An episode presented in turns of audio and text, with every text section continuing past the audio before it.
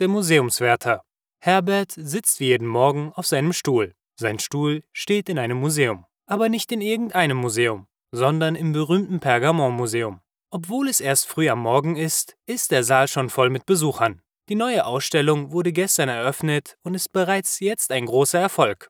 Die Eintrittskarten werden nur online verkauft, damit niemand stundenlang anstehen muss. In kurzer Zeit wurden fast alle Karten für den ersten Monat verkauft. Die Ausstellung ist wirklich sehr beliebt. Herbert versteht auch, warum. Auch er hat sich schon lange darauf gefreut. Und als er genau dort als Aufpasser eingesetzt wurde, war er überglücklich. Diese Ausstellung ist auch wirklich etwas ganz Besonderes. Die Vorbereitung hat fast zwei Jahre gedauert und Hunderttausende von Euro sind ausgegeben worden. Herbert beobachtet die Leute. Es macht ihm Spaß, ihre Reaktionen zu sehen. Die Objekte werden in einem dunklen Raum präsentiert. Jedes Objekt wird von indirektem Licht beleuchtet. Die Atmosphäre in diesem Raum ist fast mystisch. Vor ein paar Jahren ist in Peru, tief im Amazonas, eine alte Stadt entdeckt worden. Die Wissenschaftler sind sich bis jetzt nicht einig, zu welcher Kultur sie gehört hat. Jahrelang wurden die Artefakte untersucht, aber sie haben keine Ähnlichkeit mit bekannten präkolumbianischen Objekten.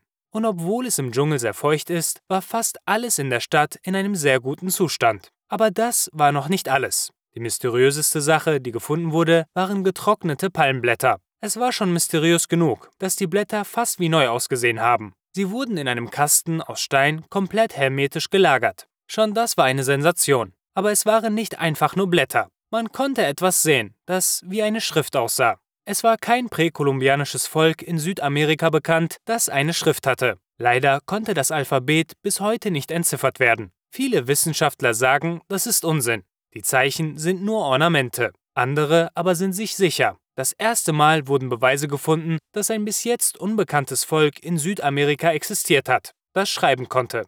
Herbert steht von seinem Stuhl auf. Am liebsten würde er den ganzen Tag vor der Vitrine mit den geheimnisvollen Palmblättern stehen. Aber wenn er das macht, wird er gefeuert. Sein Job ist es, aufzupassen, dass nichts kaputt gemacht oder schlimmer noch gestohlen wird. Während Herbert langsam im Raum herumgeht, beginnt er zu träumen. In seinem Tagtraum ist er kein langweiliger Museumswärter, sondern ein berühmter Wissenschaftler. Er wird von allen bewundert und arbeitet in den berühmtesten Museen der Welt. Und natürlich schafft er es ganz allein, die Schrift zu entziffern. Er stellt sich vor, wie er in seinem Zimmer am Schreibtisch sitzt. Das Zimmer ist voll mit geheimnisvollen Gegenständen aus der ganzen Welt. Masken aus Papua-Neuguinea, alte Knochen aus Afrika, getrocknete Pflanzen aus Südamerika und Bücher. Viele dicke alte Bücher. Und er, der berühmte Professor, sitzt an seinem großen, antiken Tisch und arbeitet Tag und Nacht.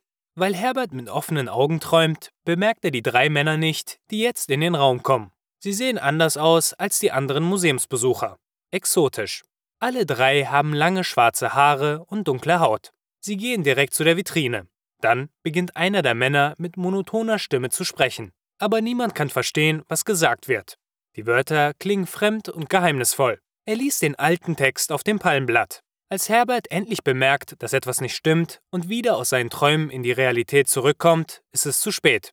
Die Museumsbesucher stehen wie Zombies im Raum. Sie starren alle geradeaus und bewegen sich nicht. Der Mann, der gerade noch gelesen hat, zerbricht die Vitrine, nimmt die Palmblätter und noch bevor der Alarm beginnt, sind die drei wieder verschwunden. Jetzt wachen auch die anderen Besucher wieder auf. Alle starren erschrocken auf die kaputte Vitrine. Und Herbert? Er versteht nicht, was er da gerade gesehen hat. Er ist sehr wütend auf sich selbst. Wie konnte das passieren? Kurze Zeit später ist die Polizei da. Alle Besucher dieses Raumes werden befragt. Aber jeder antwortet das Gleiche. Ich habe nichts gesehen. Plötzlich war die Vitrine kaputt und die Palmblätter verschwunden.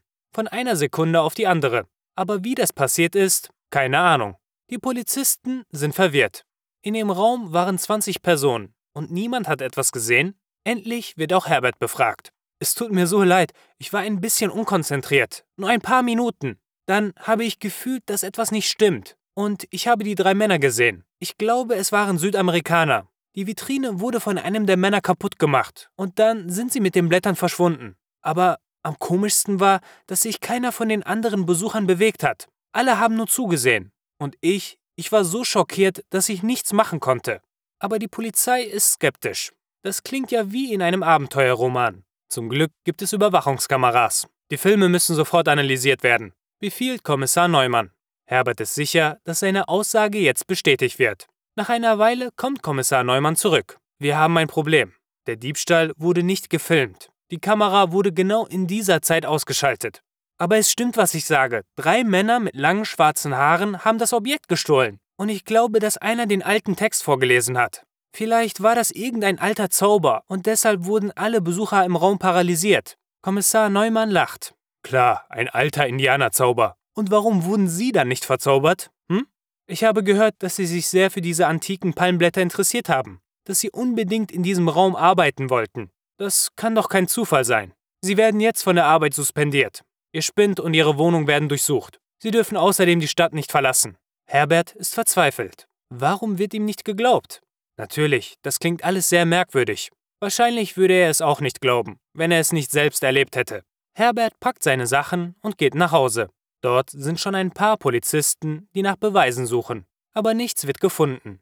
Trotzdem wird Herbert weiter verdächtigt. Er wird jeden Tag von der Polizei verhört und arbeiten darf er auch nicht. Ich muss meine Unschuld beweisen, denkt Herbert. Also geht er zur Polizei. Er bittet Kommissar Neumann, dass Phantombilder gezeichnet werden. Wer weiß, vielleicht hat noch jemand anderes die Männer gesehen. Es waren wirklich drei Männer dort. Die Blätter wurden von ihnen gestohlen. Ich weiß, dass Sie mir nicht glauben, aber es stimmt wirklich.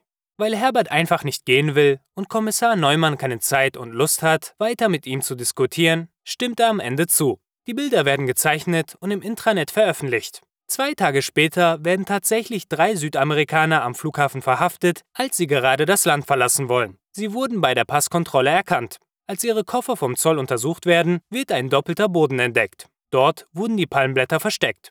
Die drei Männer waren aber keine mysteriösen Schamanen oder sogar Zauberer. Es waren einfach nur Kriminelle. Sie wurden von einem reichen Sammler beauftragt, die Palmblätter zu stehlen. Die Überwachungskameras waren das kleinste Problem. Ein paar tausend Euro für den Sicherheitsmann und die Kameras wurden ganz zufällig zum perfekten Zeitpunkt ausgeschaltet. Schwieriger waren die Museumsbesucher. Der Sammler war nicht nur sehr reich, sondern auch ein bisschen verrückt. Deshalb mussten die drei Männer lernen, wie viele Menschen gleichzeitig hypnotisiert werden können. Und es hätte fast geklappt. Nur bei Herbert, der mit den Gedanken an einem anderen Ort war, hat die Hypnose nicht funktioniert. Herbert sitzt wie jeden Morgen auf seinem Stuhl. Er ist froh, nach der ganzen Aufregung wieder an seinem alten Arbeitsplatz zu sein. Die mysteriösen Texte liegen auch wieder sicher in der Vitrine. Der Sicherheitsmann wurde verhaftet. Kommissar Neumann hat sich entschuldigt und das Museum hat Herbert als Belohnung eine Reise nach New York geschenkt. Endlich kann er die berühmten Smithsonian-Museen besuchen. Nur das Rätsel der geheimnisvollen Texte aus der alten, vergessenen Stadt mitten im Amazonas ist immer noch nicht gelöst worden. Und es wird wahrscheinlich auch nie gelöst werden.